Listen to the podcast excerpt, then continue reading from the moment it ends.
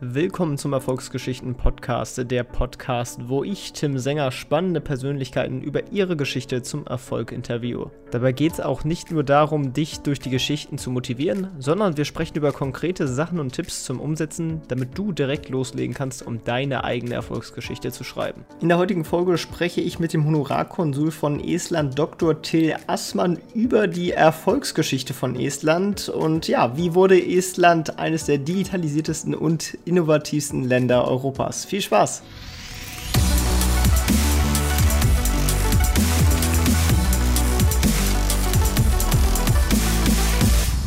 Ja, moin Till, wie geht's dir? Gut, heißer Sommer und leider kein Estland. ich wäre ja tatsächlich auch dieses Jahr in Tallinn gewesen, aber es sollte wohl nicht sein. Dann eben nächstes Jahr. Ja. Aber äh, starten wir doch mal direkt mit einer kleinen Vorstellung. Ähm, ja, wer bist du und was machst du so eigentlich? Ich äh, heiße Till Assmann, ähm, bin beruflich bei einem Großhandelsunternehmen in Bayern tätig, wobei ich hier von Bremen aus arbeite, äh, was digital ganz gut geht, kommen wir später noch zu. Äh, mache dort die internationale Geschäftsentwicklung. Das Unternehmen ist ein technisches Handelsunternehmen und bediene da weltweit die Windindustrie. Äh, ich bin verheiratet mit meiner Frau Ines, die ist Hebamme, habe drei erwachsene Töchter, die zum Teil schon studieren oder jetzt gerade anfangen, die jüngste und lebe seit 22 Jahren in Bremen. Und ja, du hast eine äh, besondere Verbindung zu Estland, bist auch äh, ja, Honorarkonsul von Estland für Niedersachsen und Bremen. Und ähm, da würde ich auch gerne einsteigen. Also ähm, über die Erfolgsgeschichte von Estland, denn ich finde, die ist tatsächlich sehr bemerkenswert. Es ist eines der digitalsten Länder der Welt und vor allem von Europa. Hat auch eine der geringsten Staatsverschuldungen, was man ja in den Euro-Ländern sonst auch ja. doch eher selten sieht. Ähm, doch erstmal zur Ausgangslage. Also, wo kommt Estland eigentlich her? Ah, Estland ist 1991 aus der Sowjetunion ausgetreten oder anders kann man auch sagen, in die erneute Unabhängigkeit äh, wieder äh, gelangt mit viel Glück und äh, Beharrlichkeit. Ähm, damals äh, brach die Sowjetunion zusammen und in dieser Phase des ähm, glücksseligen, glückstrunkenen, in dem Fall wahrhaftig trunkenen Russlands, wahrhaftig deswegen, weil Herr Jelzin, Jetzt mache ich mal kurz Stopp, bis die Polizei vorbei ist hier unten. Äh, weil Herr Jelzin damals in der Tat nicht ganz nüchtern war, ähm, ist Estland mit den anderen beiden baltischen Republiken Lettland und Litauen ähm, in diesem kurzen Zeitfenster, was es damals gab, nach Russland gegangen, nach Moskau geflogen und hat äh, gebeten, die bereits 1920 garantierte Unabhängigkeit doch nochmal erneut zu bestätigen. Und dann waren sie raus und äh, die Russen haben dann kurz danach realisiert, was ihnen da eigentlich verloren gegangen war, sprich der, das Fenster zum Westen, was dann nur in Anführungsstrichen noch in St. Petersburg vorhanden war. Und damals äh, wurden die Benzinhähne abgedreht äh, und die Öllieferung und Gaslieferung eingestellt. Und dann haben die Esten sich überlegt, ähm, wie kommen wir hier raus aus der Lage, haben die Zähne zusammengebissen und ähm, haben äh, ein Konzept erstellt, ein Staatskonzept, was natürlich auch wirtschaftliche ähm, Teile hatte. Und dieser wirtschaftliche Teil äh, hieß dann, wir zahlen unsere Gasrechnungen äh, an den Lieferanten, an die Gazprom. Und wenn ein Lieferant seine Rechnung bezahlt bekommt, dann lässt er sich auch nur in ganz großen Ausnahmefällen von der Politik beeinflussen, um zum Beispiel weiter nicht zu liefern. Äh, da sie bezahlt hatten, haben die Russen oder hat Gazprom geliefert und damit ähm, war das Problem erstmal gelöst. Dennoch gab es große Probleme, weil es natürlich in der Sowjetunion die komplette Planwirtschaft gab. Zwei Beispiele. In Estland gab es das einzige Unternehmen für Autoanschnallgurte in der gesamten Sowjetunion. Das war auch so ein bisschen Fausthand übrigens in den Verhandlungen nach dem Motto, ihr kein Gas, wir keine Anschnallgurte. Und äh, das hatten die anderen baltischen Staaten auch. Und ähm, äh, ja, das war natürlich eine Schwierigkeit, dann so ein Unternehmen ähm, an den Markt zu bringen, in die westliche Welt zu führen. Und da hat man relativ schnell festgestellt, dass ähm, bei solchen spezialisierten Unternehmen und zeitgleich einem 20-prozentigen Anteil der Landwirtschaft am Bruttoinlandsprodukt. Das ist extrem hoch. In Deutschland liegt das bei 1 ungefähr, 1 Prozent. Äh, eigentlich ein anderes Konzept für sein Land haben muss. Landwirtschaft im Nordosten Europas hat eine kurze Vegetationsperiode, ist schwierig. Da kann man wahrscheinlich erstens nicht reich und zweitens kein Volk ernähren und hat gesagt, okay, was sind wir? Wir sind ein kleines Volk, wir sind 1,3 Millionen Einwohner, wir können weitestgehend Englisch sprechen, das konnten die damals schon.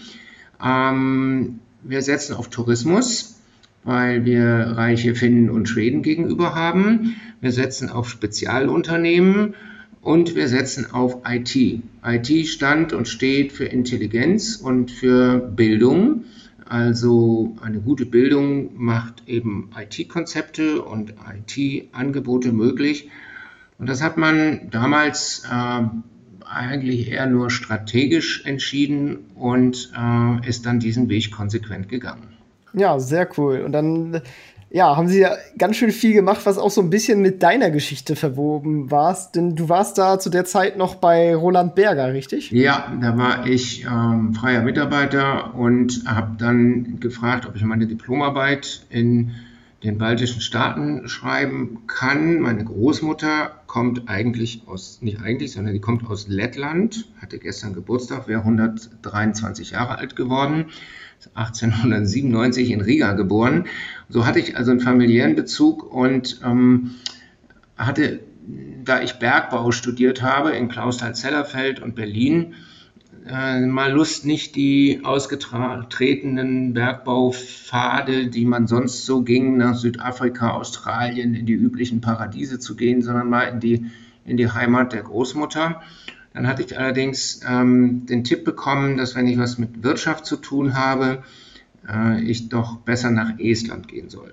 Damals muss man sich vorstellen, das war 1993, als ich diese Überlegung so anstellte, gab es kein Internet. Es gab ein paar E-Mail-Möglichkeiten, die hatte man in der Universität, also privat ging das alles damals noch nicht. Und man kam an keinerlei Informationen oder nur ganz schwierig. Ich wusste rudimentär über viele verschlungene Wege anhand eines Prospektes, was auf ganz schlechtem sowjetischen Papier gedruckt war, das habe ich heute noch mit Schreibmaschine geschrieben, äh, dass es Bergbau in Estland gibt. Aber sonst wusste ich eigentlich wenig. Ich kannte einen Esten aus einem Projekt von Roland Berger in München und das war so mein, mein Türöffner. Und mit Raul heißt er, bin ich heute noch befreundet, also 26 Jahre lang jetzt. Und ähm, habe ich dann das alles so ein bisschen durchgeplant. Mein Chef selber, Deutschbalte, hat gesagt, klar, äh, wir machen gerade ein Büro in Tallinn auf, in Riga, in Vilnius, suchen Sie sich eins aus. Ja, und dann habe ich mir Tallinn ausgesucht, bin dann mit dem Schiff hingefahren im März 1994 und bin in eine interessante Welt gekommen, wo noch viel aus der Sowjetzeit spürbar und sichtbar war. Wir waren ja erst gerade drei Jahre unabhängig wieder. Auf der einen Seite, auf der anderen Seite merkte ich und erlebte das täglich, diese ähm, Dynamik und dieser wahnsinnig feste Wille, wir wollen nach vorne, wir wollen modern werden, wir müssen uns lösen aus der Abhängigkeit von Russland, wir müssen Richtung Westen und wir wollen unser Konzept verfolgen. Ein kleines Beispiel, damals, wie gesagt, vor 26 Jahren habe ich dann also mein Konto da eröffnet bei einer Bank und da guckt die Dame da am Schalter mich an und sagt, ähm, möchten Sie mit Karte oder ohne? wie bei uns. Und dann habe ich gesagt, gerne mit, also mit, mit Bankautomatkarte. Und da machte die einmal Ritsch-Ratsch und legte mir die Karte auf den Tisch. Das habe ich heute hier noch nicht, also in Deutschland noch nicht. Und das war damals schon völlig unkompliziert möglich. Und, ähm, und, und zweites kleines Beispiel war, die Studentenausweise in Estland waren schon ähm, ja, gedruckt und äh, waren nicht mit der Hand ausgefüllt. Darauf hat mich mal ein Zöllner hingewiesen, der auch Student war und mich überprüfte und dann fand er meinen Studentenausweis und äh, war ganz stolz, mir dann seinen eigenen zu zeigen, der von der TU Tallinn war und der war maschinengeschrieben und in meinem von der TU Berlin hatte ich also das noch handschriftlich eingefügt, meinen Namen und die Matrikelnummer. Ja, und das war so, waren so, oder sind so kleine Signale, waren damals kleine Signale, dass das in Estland schon anfing, moderner zu sein. Und Estland hat ja ganz viele Initiativen ergriffen und ja richtige Schwerpunkte gesetzt. Was genau war das, dass sie sich dann im Folgenden so gut entwickelt haben? Sie haben gesagt, äh, wir sind ein kleines Volk. Wenn man sich überlegt, 1,3 Millionen Einwohner, davon arbeiten vielleicht die Hälfte. Das sind, sagen wir mal, rund 600, 700.000 äh, Menschen. Von diesen sind einige in der öffentlichen Verwaltung, andere vielleicht in der Wissenschaft äh, und nächsten im Gesundheitswesen tätig, also im produzierenden Bereich sind das nicht sehr viele. Das sind vielleicht dann 400, maximal 400.000 Menschen. Und durch diese Erkenntnis oder Bekenntnis war klar, dass so ein kleines Land wie Estland niemals ein Mercedes-Werk, BMW-Werk oder irgendein großes Werk eines großen weltweiten Unternehmens äh, bekommen würde, weil die Verfügbarkeit von Arbeitskräften viel zu gering ist. Ähm, die Lage, geografische Lage an sich ist äh, ganz interessant in der Brücke zwischen Ost und West und Nord und Süd. Also musste sich was anderes überlegen und haben eben schon gesagt, gesagt, okay, wir können eigentlich nur in Intelligenz investieren. Und ähm, das haben sie dann gemacht, äh, haben bereits 1995 angefangen, die Schulen mit Computern auszustatten und äh, dort sozusagen moderne Technik einzuführen und den Schülern beizubringen, wie man zukunftsträchtig arbeitet. Sie hatten zugleich das Problem, dass sie eben irgendwie kommunizieren müssten, äh, mussten und äh, es gab natürlich in der Sowjetunion sowie auch zum Beispiel in der ehemaligen DDR äh, wenige Telefonleitungen nur. Und dann haben sie sich die Not zur Tugend gemacht, indem sie gesagt haben, also das ist ein technischer Trick letztlich. Wenn, ich, wenn wir beide telefonieren würden heute, Tim, dem Telefon, ähm, dann ist die Leitung besetzt. Ähm, genau diese Leitung. Wenn man aber eine E-Mail schreibt, dann geht die Leitung einmal auf, die E-Mail wird weggeschickt und die Leitung geht zu und ist dann wieder frei. Äh, und das kann man mit vielen E-Mails machen. Also sind sie von Anfang an auf E-Mail umgestiegen, um kommunizieren zu können. Äh, erstens und zweitens hatten sie die Herausforderung, eben ein Telefonnetz dennoch oder ein Daten- und Telefonnetz aufbauen zu müssen. Mm, das ist aber in einem Flächenstaat, Estland ist so groß wie Niedersachsen ungefähr, mm, wenn man nur 1,3 Millionen Einwohner und kein Geld hat, relativ schwierig gewesen. Und deswegen haben sie gleich von Anfang an auf mobile Kommunikation gesetzt. Mm, und diese beiden Grundsatzentscheidungen äh, haben dazu geführt, dass sie eben von Anfang an sehr modern waren und, und das ist auch eine Mentalitätsfrage gewesen und nach wie vor. Äh, da gibt es auch ein schönes Beispiel. Die Regierung Estlands hatte 1995 oder vielleicht auch vorher von den Finnen, von der finnischen Regierung, eine äh, gebrauchte Telefonanlage für die Regierung angeboten bekommen. Und Estland hat äh, sich überlegt, was machen wir damit, mit diesem netten Angebot und sind dann allerdings dazu gekommen, dass sie dieses Angebot nicht annehmen, weil sie sich gesagt haben, wenn wir die jetzt nehmen, dann starten wir auf Basis schlechter sowjetischer Technik mit einer zehn Jahre alten westlichen Technik. Das bringt uns auch nicht nach vorne. Und das ist eine, wie ich finde, sehr bewundernswerte und, und schlaue Mentalität. Ähm, kurz und einfach äh, nachzudenken, was mache ich hier eigentlich und ähm, ähm, was finde ich für eine Lösung, wenn ich mit meiner jetzigen Situation ein Problem habe. Und dann haben sie quasi das Mobilfunknetz ausgebaut, aber in Deutschland jammert man ja auch eigentlich oft drum, dass das doch auch so teuer ist. Und äh, die hatten ja noch weniger Geld zur Verfügung. Also wie haben sie das dann gestemmt? Haben sie das privat gemacht oder? Das Mobilfunknetz war äh, in der Tat über Unternehmen und Ausschreibungen, ähnlich wie bei uns. Ähm, und äh, die Tarife waren teurer als bei uns und äh, auch nicht so aufgebaut wie bei uns, dass das Handy also gemietet war, sondern das Handy musste man sich dazu kaufen. Das war dann schon eine Hürde. Äh, das hat aber funktioniert, weil die Leute ja wollten und das investiert haben. Ähm, das Kabelnetz haben sie, das Glasfasernetz in dem Fall dann von Anfang an auch auf Glasfaser gesetzt, so äh, organisiert, dass sie eine Ausschreibung gemacht haben, EU-weite Ausschreibung, wer möchte und welches Unternehmen kann uns Estland komplett verkabeln. Und da waren die Bedingungen geschrieben, dass jedes Dorf äh, angeschlossen werden musste. Und wie gesagt, Estland muss man sich so groß wie Niedersachsen vorstellen, mit noch der Herausforderung, dass von den 1,3 Millionen Menschen äh, rund 400.000, 500.000 in der Hauptstadt Tallinn wohnen. Ähm, wenn man das mal auf Hannover beziehen würde, und Niedersachsen 1,3 Millionen Menschen in Niedersachsen und davon wohnen 500.000 in Hannover, in und um Hannover, dann ist der Rest ziemlich leer. Dann ist vielleicht Emden ein kleines Dörflein und, und Göttingen genauso. Und, und Salzgitter und Wolfsburg, äh, von denen brauchen wir gar nicht zu reden. So, und das war die Herausforderung, dass eben die gesamte Fläche angeschlossen werden musste. Das war aber auch die Bedingung der Ausschreibung. Und da haben sich Unternehmen beworben, äh, die dann einen Mindestabnahmeentgelt äh, zugesichert bekommen haben und das rechnete sich für die. Und die letzte Meile, so wie das bei uns auch ist, die zahlt dann der äh, private äh, Nutzer. Wenn ich also im Dorf einen zentralen Anschluss habe und möchte mein Haus an Glasfaser anschließen, äh, dann zahle ich eben das Buddeln und das Verlegen des letzten, der letzten Meter des Kabels und des Anschlusses in mein Haus.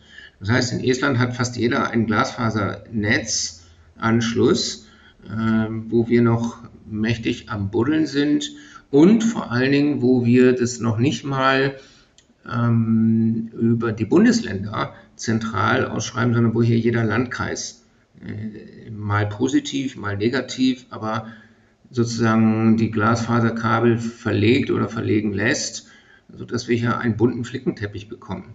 Da bin ich kein technischer Experte, aber ich hoffe inständig, äh, dass es keine äh, Grenzen äh, was ich, zwischen dem Landkreis Osterholz-Scharmbeck und dem Landkreis Rotenburg-Würme meinetwegen gibt, weil irgendwas technisch nicht zueinander passt. Ja, also definitiv da in dem Bereich ein Vorbild für Deutschland. Und das ist Estland noch in vielen anderen Bereichen. Kommen wir mal auf das Thema Personalausweise äh, zu sprechen. Ja, die sind auch ziemlich digital, nicht wahr? Ja, das ist ein mm, Personalausweis, der genauso aussieht wie unserer. Da ist eine Chipkarte hinten drauf, ähm, wo viele Deutsche, wenn ich denen so einen Personalausweis zeige, dann aufschreien und sagen, um Gottes Willen, die ganzen Daten. Auf, dieser, ähm, auf diesem Chip ist überhaupt sind überhaupt keine Daten. Der Chip ist letztlich die Identifikationsmöglichkeit äh, für mich als Person, wenn ich meine beiden PIN-Codes dort angebe. Das ist also im Prinzip das gleiche Prinzip wie eine Kreditkarte. Und in ganz Deutschland werden Kreditkarten benutzt und keiner macht sich irgendwie großartig Sorgen über die Sicherheit, weil es eben auch sicher ist, ähm, zumindest wenn es einen PIN-Code hat. Und genauso ist das mit dem Personalausweis. Ähm, dazu kommt die Besonderheit, dass dieser Personalausweis zwar eine Dokumentennummer hat, aber viel wichtiger ist, dass jeder Este mit der Geburt eine persönliche Identifikationsnummer bekommt. Ganz praktisch, der ähm, Arzt im Krankenhaus generiert die Personenidentifikationsnummer des, Nummer des neugeborenen Säuglings. Und äh, um jetzt mal einen Zeitsprung zu machen von damals, Glasfaserverlegung, Ausstattung der Schulen auf heute. Wenn das Kind geboren wird, die Nummer durch den leitenden Arzt generiert wird, dann leitet der Arzt diese Nummer direkt ans Einwohnermeldeamt und Minuten später bekommen die Eltern ein Glückwunsch-E-Mail vom Einwohnermeldeamt, bestätigen, dass das Kind bei ihnen auch registriert ist, ähm, schlagen schon mal äh, die Kindergärten der Umgebung des Wohnsitzes der Eltern vor. Das ist einerseits, und äh, das Kindergeld ist geregelt dadurch. Also die Eltern brauchen nichts mehr zu tun. Die weisen sich aus im Krankenhaus, ähm, was ist ja klar, das machen wir auch. Und ähm, das ist auch so ein typisches Beispiel für äh, das, was die Esten so vorbildlich machen. Sie machen es einfach, ganz einfach. Diese Personenidentifikationsnummer ist lesbar. Äh, da steht die vier äh, jetzt muss ich überlegen, für eine männliche Person und die drei für eine weibliche oder umgekehrt. Äh, dahinter kommt das Geburtsdatum mit Ja und am Ende steht die Zahl, die laufende Nummer der in Estland geborenen weiblichen Personen an diesem einem Tag. Also wenn am 20. August ähm, 2020 15 weibliche Personen am ähm, äh, 20. August geboren sind, dann äh, gibt es eben 15 verschiedene Nummern. Und damit ist die Person eindeutig identifizierbar. Und wenn das genannte Kind dann später im Kindergarten angemeldet wird, dann wird diese Nummer angegeben und der Kindergarten weiß, okay, das ist die kleine Marie-Lise Mennig oder wie immer sie heißt. Und äh, umgekehrt können durch diese Meldung auch die Kindergärten planen, wie viele Plätze sie in Zukunft haben müssen. Die Schulen ganz genauso. Das ist also ein durchgängiges System. Hm, bei uns, also zumindest hier in Bremen, ist das mit der Schulplanung und der Kindergartenplatzplanung offensichtlich ein Problem, weil es immer zu wenig Plätze gibt, obwohl die Anzahl der Einwohner und der Kinder durch das Einwohnermeldeamt eigentlich statistisch ja bekannt sein müsste. Ja, das ist natürlich äh, ein Problem, wenn man dann nicht auch darauf reagiert, weil das sind ja eigentlich handfeste Daten und weiß ja dann auch, wann das Kind halt in die Schule und in den Kindergarten und so weiter kommt, dass man dann halt Exakt. genug Kindergartenplätze und Lehrer bereithält. Genau, aber man kann mit dem äh, Ausweis tatsächlich noch ziemlich viel mehr, denn es ja. ist nicht nur ein Personalausweis, sondern gleichzeitig auch sind da auch ein paar andere Funktionen mit drin. Ne? Ja, also ich kann zum Beispiel, wenn ich umziehe, äh, kann ich in, auf meine persönlichen Daten, das sind die sogenannten Stammdaten, äh, wo Name, Adresse, äh, verheiratet, ledig, was auch immer steht, so die ganz grundsätzlichen Daten, da kann ich zum Beispiel meine Adresse ändern und sagen, so, ich bin jetzt umgezogen und dann hake ich an bei den verschiedenen Institutionen, denen ich jetzt diese neue Adresse mitteilen möchte, äh, mit einem grünen Haken ab, dass die das wissen sollen. Also ich hake beim Einwohnermeldeamt meine neue, äh, an, meine neue Adresse bitte mitteilen, freigeben. Äh, beim Kfz-Meldeamt genauso, bei meiner Krankenversicherung, bei den Ärzten, äh, bei meinem Stromlieferanten, bei meinem Gaslieferanten, bei meinem Wasserlieferanten, bei der Bank, was auch immer. Das ist ähm, die sogenannte X-Road, also meine Stammdaten. Und ich bestimme als estnischer Bürger, der ich persönlich jetzt nicht bin, aber ein estnischer Bürger, äh, bestimmt, was passiert mit meinen Daten. Und das ist der ganz große Unterschied zu Deutschland, äh, dass eben in Estland der Bürger Eigentümer seiner Daten ist. Wenn hier meine Krankenkasse in Bremen oder in Deutschland meine Daten sammelt, dann ist der Eigentümer die Krankenkasse. Und ich weiß auch gar nicht, was die dort sammeln.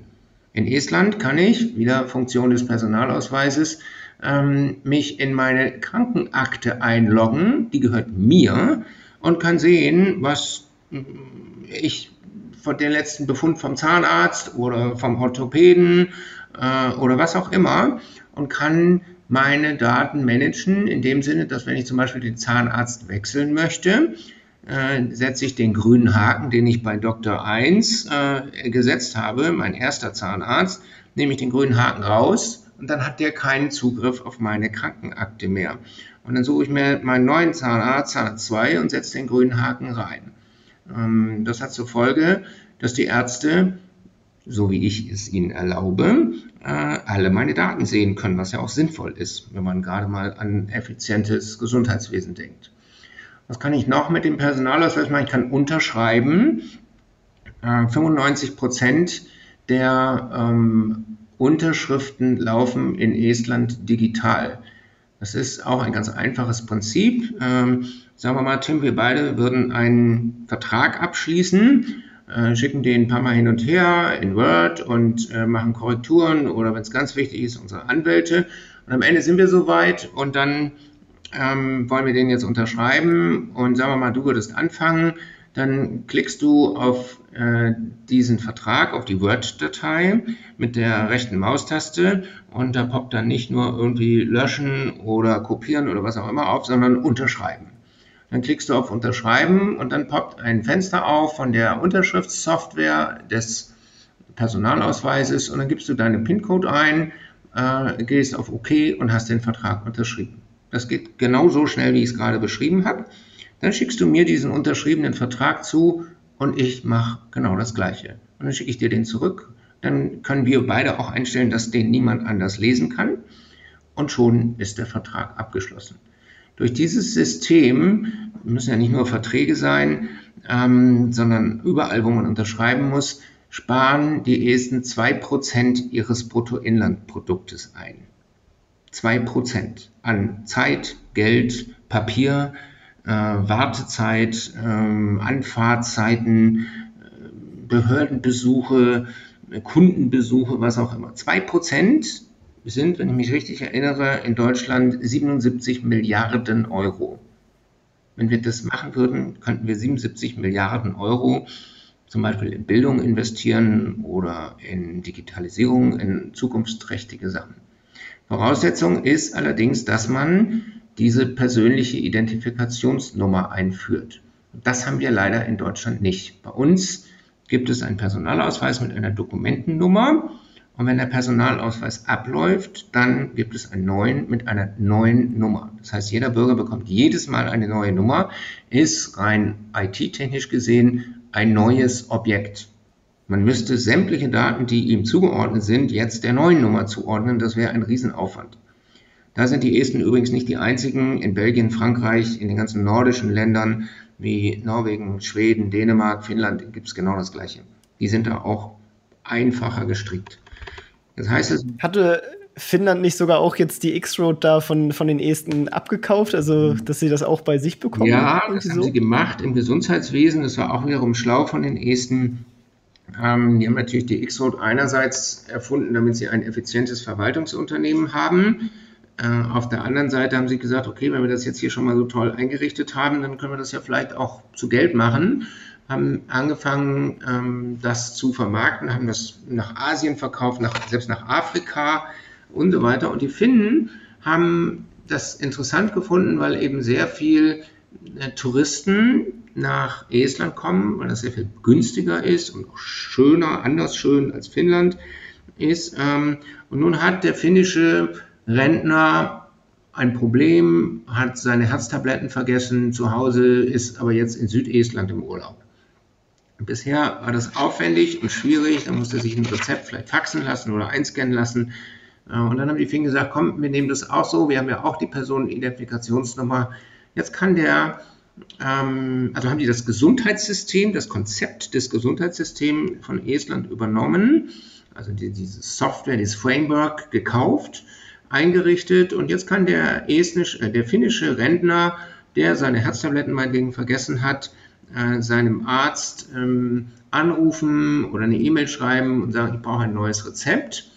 Dann stellt der Arzt in meinetwegen Helsinki online dieses Rezept aus, stellt das in die Datenbank und äh, der finnische Rentner geht in Estland in eine Apotheke, identifiziert sich mit seinem Personalausweis über eine PIN bei der Apotheke, sagt, ich bin's, ich habe ein Rezept für Herztabletten. Die Apotheke sieht das auf dem Bildschirm, gibt ihm die Herztabletten, hakt an, Herztabletten ausgehändigt und das Thema ist erledigt. Dann, ja, so einfach sollte es sein. Super einfach. Und nochmal, äh, in Deutschland schreien immer alle wegen der Sicherheit. Dieser Personalausweis ist wie ein Schlüssel, mehr nicht. Ich kann ihn nehmen, ich kann mit meinem PIN-Code meine Krankenakte aufschließen. Da ist nichts auf der Karte selber drauf.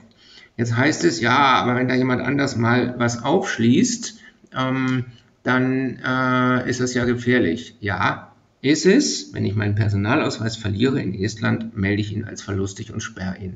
Das ist genau das gleiche wie mit meiner Kreditkarte äh, oder meiner, äh, meiner ähm, EC-Karte.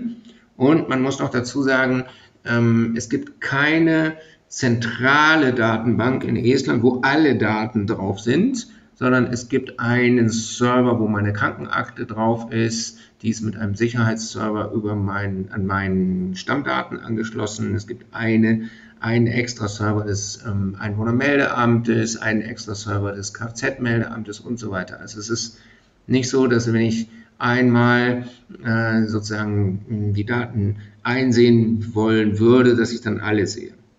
Beispiel, äh, vor zwei Jahren sind bei über 17 Milliarden Transaktionen, also Fällen, die, in denen der Personalausweis benutzt wurde, die X-Road benutzt wurde, gab es acht Problemfälle.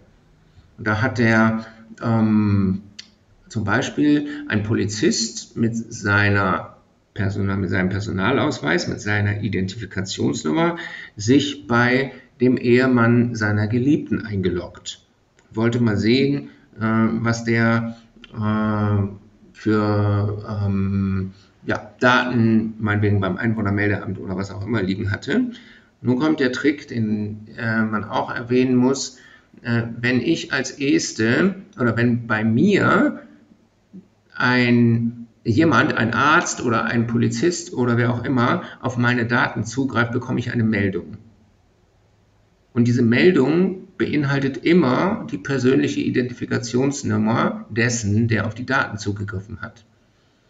Sprich, im Normalfall, wenn mein Zahnarzt auf meine Krankenakte mittwochs morgens guckt, kriege ich eine Meldung, mein Zahnarzt hat mittwochs morgens um 10.30 Uhr auf meine Krankenakte geguckt. Alles klar. Wenn ich das nicht möchte, weil ich den nicht mehr mag, habe ich vorhin erzählt, schalte ich ihn weg. Wenn das jemand unberechtigt macht, wie dieser Polizist, weiß ich, wer es war der kann gar nicht anders, als mit seiner Nummer sich da einzuloggen. Und das ist die Beruhigung, die jeder Erste hat. Der sagt, ich weiß ja, was passiert. Und wenn es unberechtigt passiert, dann melde ich es. Und es wurde gemeldet und der Polizist hat seinen Job verloren. Ja, das ist dann ja auch zu Recht. Und ja, absolut. Wenn ich das in Deutschland, wenn, ich, wenn irgendjemand in meiner hoffentlich nicht vorhandenen Polizeiakte äh, Daten sucht oder Einträge macht, kriege ich das nicht mit. Ja, eben, deswegen, also eigentlich, man muss sich ja einfach mal vor Augen führen, äh, kann man das nicht in unserem System auch und meistens ist das ja sogar teilweise kritischer, wenn man dann drüber nachdenkt, auch mit digital unterschreiben, ja, dann kann ja jeder digital unterschreiben, ja, aber die Unterschrift in, in Tinte fälschen ist halt theoretisch noch einfacher, wenn man das ein bisschen geübt hat. Insofern ja. ist das ja am Ende dann sogar sicherer. Absolut, ja. Und es ist so erleichternd, also wenn ich ein Unternehmen habe und meine Adresse ändere, äh, gebe ich die Adresse im Handelsregister an in Estland und identifiziere mich und sage, äh, ich, Till Assmann, habe mein Unternehmen an einen anderen Ort registriert oder bin umgezogen. Wenn ich das in Deutschland machen muss, muss ich zum Notar persönlich erscheinen. Mir selber einmal so gegangen, als ich mit meinem Unternehmen umgezogen bin, eine neue Adresse angeben, dann knüpft er mir 120 Euro ab und bringt den Brief, den notariell beglaubigten Brief über seinen Boten persönlich physisch beim Amtsgericht vorbei. Ein absoluter Standardprozess, der Geld kostet und Zeit kostet. Ja, das ist schon echt traurig, wie, das, äh, wie langsam das ist und dass es auch teilweise immer kostet, wenn man da nachträglich alles ändern möchte. Ähm, Genau, da hast du jetzt auch schon gut übergeleitet zum nächsten Thema, und zwar Unternehmen, denn Estland ist auch gerade für Unternehmer recht attraktiv und dafür muss man nicht mal in Estland selber sein, weil die haben ein recht cooles Feature, würde ich jetzt mal sagen, und zwar kann man digitaler Staatsbürger werden. Was hat es damit auf sich? Ja, das ist äh, eine, eine Verknüpfung zwischen den günstigen und einfachen, attraktiven Rahmenbedingungen Estlands, wirtschaftlichen Rahmenbedingungen und eben der Digitalisierung. Digitalisierung hatten wir, ähm, Rahmenbedingungen sind so einfach, dass ich äh, ein völlig einfaches Steuersystem habe, äh, wie äh, die sogenannte 2020-Null-Regel besagt. Also ich zahle 20 Prozent äh, Gewinnsteuer auf meinen Gewinn im Unternehmen. Äh, ich zahle 20 Prozent Umsatzsteuer und ich zahle 0 Prozent Gewinnsteuer, äh, wenn ich den Gewinn im Unternehmen lasse. Also wenn ich ihn nicht ausschütte, sondern im Unternehmen lasse, damit das Unternehmen finanzstärker wird, investiert, Arbeitsplätze schafft. Das ist äh, so einfach, dass es den Beruf des Steuerberaters in Estland nicht gibt.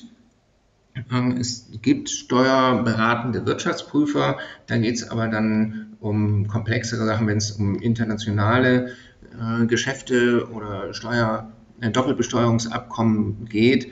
Aber der normale Unternehmer und der Arbeitnehmer äh, arbeitet genau nach diesen Sätzen, übrigens beide gleich. Also die Steuererklärung in Estland äh, dauert zehn Minuten. Äh, die kriegt man, da kriegt man eine E-Mail vom Finanzamt, muss sich dann mit der ID-Card wieder identifizieren. äh, kriegt vom Finanzamt mitgeteilt, was das Brutto-Netto schon weiß. Und wenn das alles ist, drückt man auf OK und die Steuererklärung ist erledigt. Und äh, das Gleiche gilt für Unternehmen. So, und wenn ich diese einfachen äh, wirtschaftlichen Rahmenbedingungen jetzt nicht nur in Estland selbst, sondern da hat auch jemand schlau nachgedacht, in der ganzen Welt nutzbar machen will, dann haben Sie die sogenannte E-Residency, also die elektronische Aufenthaltsgenehmigung. Oder Staatsbürgerschaft ist es nicht, aber ein Mittelding zwischen Staatsbürgerschaft und Aufenthaltsgenehmigung würde ich sagen, äh, wenn ich die erlange, kann ich, und ich habe so eine Karte jetzt seit kurzem, könnte ich jetzt innerhalb von 18 Minuten ein Unternehmen in Estland gründen ohne dass ich dahin muss, was ich natürlich gerne tun würde, weil es dann schön ist und ich da viele Freunde habe, aber theoretisch muss ich es nicht und viele machen das auch nicht.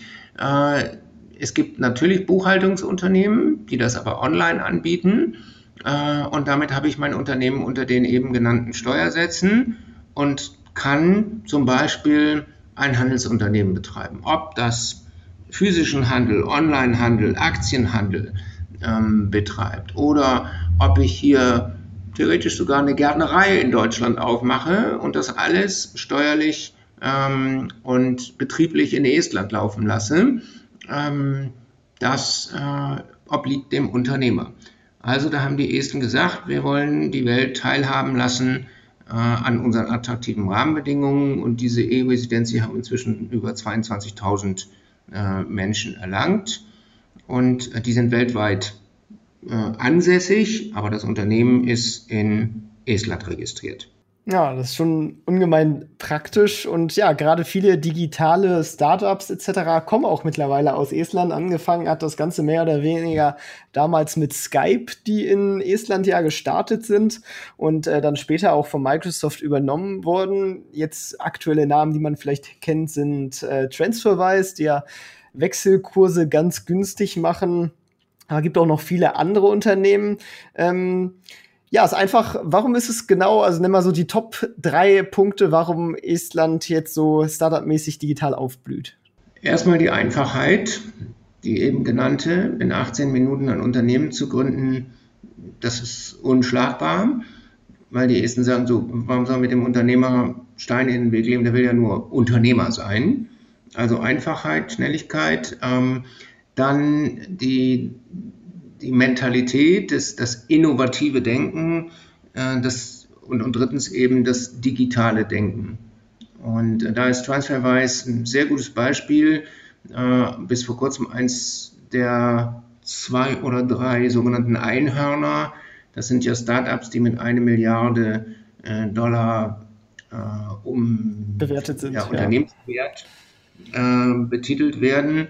Äh, TransferWise ist jetzt mit 5 Milliarden Dollar bewertet worden und ähm, hat sich auch ein ganz einfaches Prinzip überlegt. Ähm, die haben gesagt, Mensch, warum muss ich, wenn ich äh, als Japaner eine Überweisung nach Deutschland machen will, ähm, so hohe Gebühren bezahlen? Es gibt garantiert einen, der von Deutschland aus in Euro Geld nach Japan transferieren will. Und diese beiden verknüpft transferweis. Das sind natürlich nicht nur zwei. Äh, je mehr sich da beteiligen, desto ähm, mehr gibt es, äh, wo die Paarigkeit gegeben ist. In dem Willen, bestimmte Beträge zu überweisen. Das haben die natürlich alles programmiert mit Algorithmen. Und dafür gibt es eine kleine Gebühr, äh, die weitaus günstiger ist als ähm, eine Bank. Das mit einer Korrespondenzbank nennt sich das ja, arrangieren muss. Und das ist so ein typisches Beispiel, wo eben zwei äh, junge Esten damals überlegt haben, Mensch, hm, das müsste, da müsste auch irgendwie eine Lösung geben, das muss auch einfacher sein. Dann haben sie ihr Unternehmen gegründet, ähm, dann wurden sie auf einmal erfolgreich, dann sind sie allerdings aus Estland rausgegangen nach England, weil es natürlich in England oder in Amerika, äh, vielleicht auch in Berlin, ähm, natürlich eine ganz andere Venture Capital Szene gibt die solche Unternehmen investieren. Da ist Estland wiederum zu klein. Ähm, nichtsdestotrotz kann das Unternehmen in Estland immer noch ansässig sein, äh, aber äh, mindestens eine Dependance oder das Management muss eben dann an den Plätzen sein, wo auch das Geld vorhanden ist. Ja, Sehr spannend. Und äh, so viel vielleicht auch erstmal zur Erfolgsgeschichte von Estland. Ich glaube, ich könnte noch Stunden mit dir weiter über das Thema reden, ähm, aber du musst leider jetzt gleich weg. Äh, vielleicht zum Abschluss ja. noch mal, ähm, hast du eine Buchempfehlung oder so oder Medienempfehlung, was man sich zu Estland mal anschauen sollte? Da würde ich ähm, das Buch über Leonard Meri, das war der äh, zweite Staatspräsident, äh, das, ich glaube, es heißt das Leben, das Leben von Leonard Meri oder mein Leben, ähm, lesen, weil Leonard Meri, äh, der längst gestorben ist, ähm, eine ganz interessante Geschichte und ein typisches Beispiel für Estland ist. Äh, der ist als Junge ähm, in Berlin zur Schule gegangen, weil sein Vater Botschafter in Berlin war, äh, in der Hilbernstraße, im Tiergarten. Äh, dann war er wieder in Estland, ist ähm, über die Deportation der Esten nach Sibirien, als die Sowjetunion Estland besetzt hatte und eingenommen hatte, in Sibirien weiter aufgewachsen und ist dann nach Estland zurückgekommen, hat sich als mm, Kulturschaffender äh, dort äh, ein, eine Nische geschaffen und ist schließlich äh, dann zunächst Außenminister gewesen. Äh, das war derjenige, der die Unterschrift von Jelzin geholt hat äh, und ist nachher Staatspräsident gewesen und hat, trotzdem er dann auch schon im hohen Alter war, und das ist bewundernswert und liest sich sehr gut in dem Buch, ähm, eben diese strategische Sichtweise gehabt, die ich so durchgehend immer wieder ähm, auch habe aufflackern lassen, wo Estland hin muss und wie Estland sein muss, um in der Welt ähm, einen Platz zu haben. Denn das muss man ja auch sagen, so ein kleines Volk ist immer Spielball in der großen Geschichte. Ja, also bei EU-Budgets hat Estland äh, kein großes Wort. Die freuen sich in dem Sinne, ähm, dass die vier Sparsamen, die das letzte Budget dadurch äh, etwas durcheinander gebracht haben oder, oder in meinem Sinne positiv gestaltet haben, äh, dass die das machen. Aber wenn Estland die Stimme erheben würde, würde jeder sagen, okay, was wollt ihr kleinen Esten? Und was ist bei Lettland und Litauen genauso? Und diese Sichtweise, wie ein Volk äh, oder so eine kleine Nation sich verhalten muss, die ist in diesem Buch ähm, von Leonard Mary über Leonard Mary sehr gut äh, dargestellt. Und es liest sich leicht und, und spannend, weil es so vielfältig ist. Ja, ist auf jeden Fall in den Shownotes verlinkt. Und ja, ich möchte ja ganz herzlich danken. Ich hoffe, wir können vielleicht noch mal eine zweite Folge machen, weil es gibt einige Punkte auf meiner Liste, zu denen ich noch gar nicht gekommen bin. Gerne. Ähm, genau, und äh, ja, jetzt möchte ich mich erst noch mal herzlich bei dir bedanken und ähm, ja, bis zum nächsten Mal dann. Ne? Ja, gerne. Palun Palun heißt bitte, bitte und Negemest heißt Tschüss auf Estnisch. Ja, dann äh, Negelmeste. ja, genau. Top. dann ciao, ciao. Das war's auch schon mit dieser Folge vom Erfolgsgeschichten Podcast. Alle angesprochenen Links findest du in den Shownotes und auf erfolgsgeschichten-podcast.de. Wenn dir die Folge gefallen hat, dann hinterlasse gerne eine Bewertung auf iTunes und Co. Wir hören uns dann in der nächsten Folge wieder und denkt dran, nur durch Taten kommt man zum Erfolg. Also, legt los.